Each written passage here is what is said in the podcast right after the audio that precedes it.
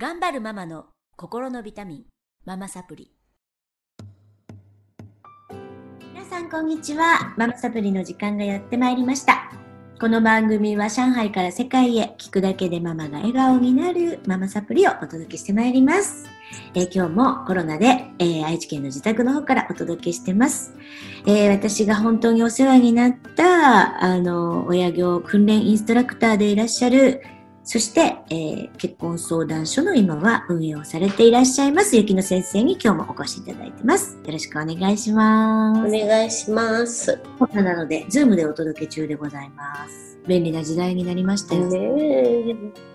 で、先生はいろいろ市のね、に招かれたり、学校に招かれたりする活動もしてらっしゃって、中学校の講演会とかにもよく行かれてるみたいなんですが、先生が今なんかこう、不安に思ってることとか、心配してることとか、なんかお母さんにメッセージとかありましたらお願いしたいんですけど。はい、ありがとうございます。まあ、うん、やっぱり中学校とかの講演に招かれていくと、先生方が今一番危惧されてるのが、いじめっていうのが目に見えないところで起こってる。うん昔だったら目の前で何かやってたって注意に入れたんだけど、今は SNS が発達してるから子供がいつどの子がどうやられてるかとかどの子がいじめっ子でどの子がいじめられっ子がわからないである時バーッと、まあ、子供が自死したとかそういうことで露呈されてっていう悲しいね。そこがもう本当にし心配って言われるのね。で、私はそういう意味もあって、まあ中学校、小学校、幼稚園、保育園のそういうお母さん方に話すときに、SNS の活用はすごく便利なんだけど、やっぱり子供の心の声を聞くという、そのちゃんとメリハリは考えた方がいいですよっていうことはもうずっと伝えたいかなって思ってますね。私もお伝えしていることでもあるし親業でもお伝えしていることでもあるあるんですけど9つって「つ」がつくまでは親の愛お母さんの愛で10歳からは私社会の愛だって言ってるんですけれどもあの手放していくいっていいんだけど9つまではもう全面的に子供はお母さんを求めているしその時にやっぱりぬくもりうん。だと私も思うんですけどいかがですか、うん。うん。本当に同じように私も講演会で「つ」がつくまではハグハグハグと言ってるのね。本当ですあよね。のね子供も何か辛い悲しいっていう時にやっぱり子供ってどんな親でも傍から見てダメ親って言われてる親でも子供にとっては親はもう万能だからその親からギュッてされればそれだけで安心するのね。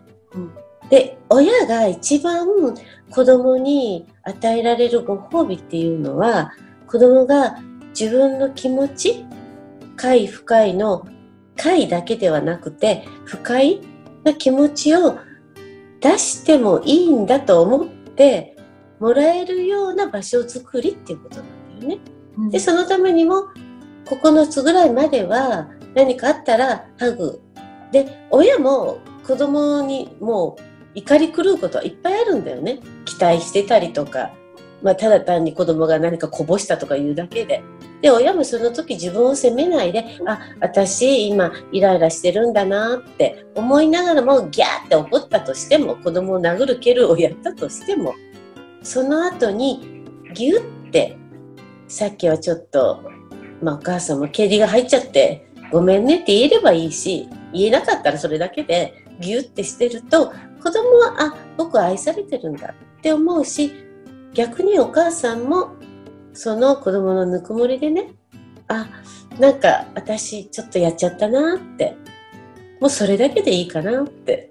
それを体験を積んだ子は多分大人になっても相手を大事にできる子に育つんだろうなって思いますね。んそう。ねその通りなんですけど私もママサプリをやっていてどうしてもハグできないっていう人が、うんうんうん。あのーやっぱり自分もやってこられてないから、うん。と子供をこう抱っこするっていうことに抵抗があるとかね。うん。であのすごい思うんですけど私この体心意識心ってあって一番初めが体じゃないですかうん。感じる食感とかなんかそこが抜けてると心が育っていかないなとうん。も思っててあのそれやられてきてない人ってやっぱりこう恋愛がすごい早かった早熟だったり、うん。今度は男の人にハグしてもらいたい、うん。してもらったことがないからでもそれもこう受けベタでうん。繰り返す援助交際とかそうそうそう。でもない人とねあの付き合っちゃうとかなんかすごくそれが負の連鎖な気がしてうん。し、あの実際ママたちにもいるし、うんなのでまあ私あのもう初めは無理やりでいいから子供にそういう思いを味わわせないように握手からうん。うん。始めてみてとかポンポンってするだけから始めてみてとかうん。言ってるんですよね。その触れ合うってことうんがわからない人たち、うん。うん。でやっぱりそれだけでもあのうん癒される、うん。自分が癒されるし子供も思うんですけど、いかがでしょう？ん。あの、私自身も、ハグとかあんまり得意な方じゃなかったから、特に長男に対しては、なんかこう来られてもギュって、はっきり言ってできなかったのね。う、うん。次男は自分と相性があったけど、長男はもう自分の中のこうあるべきがあったから、そうあるべきをやってない子には、子供っていうのは受け入れれない怒りばかりで。っていう、そこにすごく苦しかったんだよね。うん。だから、本当に今、きょうちゃんが言われてるように、ちょっと頭を撫でるとかね、それだけでもいいと思います。そして、絶対に、その、できないからって、自分を責めないでほしいってとそう思います。もう、あの、無理してやる必要はないんだよね。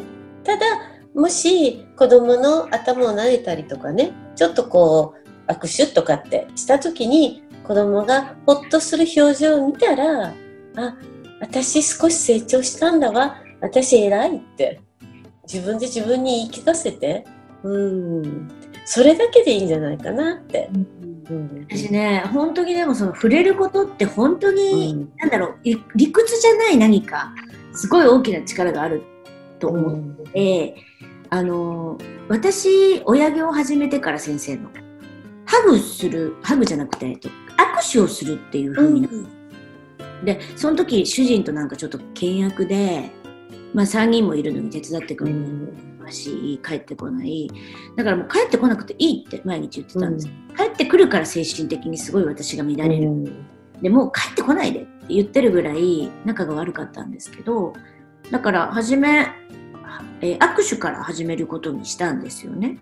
それもなんか宣言して全員と朝握手することにしたから、うん。握手するのも嫌だったし、うん。だけどね触れるっていうことはうん。なんか全てを変えてくれましたね毎日やる、うん。この伝わってくるぬくもりとかうんそれでなんかだんだん溶かされていったっていうのがあるんですね。いまだに私子供たち握手してるんですけど、できうるん。先生がおっしゃったと思いますよ。本当？うん。じゃあ多分やってたのかもしれないね、私が。あら、思い出させてくれたわ。それを続けてることです。で、うんやっぱり生徒さんにもやるように、あの本当やってみて、絶対あのただでできるし、うん。効能は起こらない、副作用は起こらないから、ね。うん。とやっぱりみんな変わってく。旦那さんでやっぱりね、人ってね、触れ合いたいんですよね。きっとそのどんなに AI が発達しようが、うん。やっぱり触れ合いたい、ぬくもりを感じたいって絶対思うので、うん。科学とかっていうのもあるんだけど、うん。触覚をなくすと人間ってね、生きていけないんですって。嗅覚とか味覚うんとか他全部失っても大丈夫なんだけど、触覚ってすっごい大事で、うん。だと心の均衡がなくなっちゃうんですって。うん。それぐらいやっぱり触れるっていうことを大事にしてもらいたいなってうん。思ってます。うんでね、なんかゲームもうすごい問題じゃないですか。うんいろんな優秀なアプリがあって、それを聞かせとくと子供がおとなしくなるとか、ね。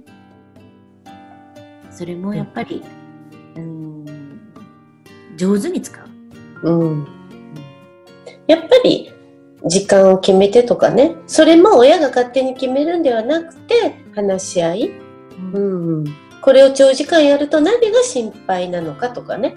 でマイナス要素だけじゃなくてプラス要素も話しながら本人が決めるというような持っていき方が、まあ、自立につながるのかなとは思いますけどね。うん。あとね、なんだろうな、なんかやっぱり9つまでの、その、すごくこう、愛みたいな、うん、まあ、触れるでももちろんその愛もそうなんですけど、お母さんとつながってるっていうことが分かってる子供たちって、きっとなんか、そんな自分をい痛めつけるっていうのかな。なんか、うん明け方までゲームをやるとか、ご飯も食べずになんか熱中するとか、うんあるいはその援助交際とかでもいいし、うんうん自傷行為とかでもいいし、なんかそれはやらない気がします。うんうんうん大事に自分をできる気がしていて、うんうん子供たちもすごいゲームやるんですよ。あの、自宅待機でもうものすごいゲームやってたんだけど、うんなんかその、例えば明け方までゲームをやって学校に行かなくなる子とかいるんですね。今、うん寮生活。うん。で、その話を私がしたときに、そんなことやるわけないじゃんって言ってました。うそういうふうになるわけないじゃんって。うん。言うんですね。あの、朝までやって学校行かないとか、うんそんなことやるわけないでしょって言われたときに、あ、やっぱり自分を大事にしてるんだなって思っうんうん。た。あの、そうなると退学になっちゃうし、うんたり、学校辞めなきゃいけなくなるようなことをうん。選ばないっていう意味もあると思うし、うん結婚を害すようなことをやらないっていう意味もあると思うし、だからやっぱりその先生のおっしゃってる触れるってことってすごい大事だなと。うんうんすごいたったそれだけのことなんですけどね。うんいやでもそれは本当に基本だと思いますよ。ね。それができない人もいるから難しいんですけうど、んちょっとなんか意識していただいて、うん無理やりでも、初めはなんかポンポンと出る。でも握手でも、うん肩に触るとか、うんでもいいので、あの、どんどんやっていただけたらな、うんいつからでもないので、やっていただけたらなと思います。はいはい。では今日はこの辺で終わりにしたいと思います。次週最終回になりますけど、また聞いていただけたらと思います。ありがとうございました。ありがとうございました。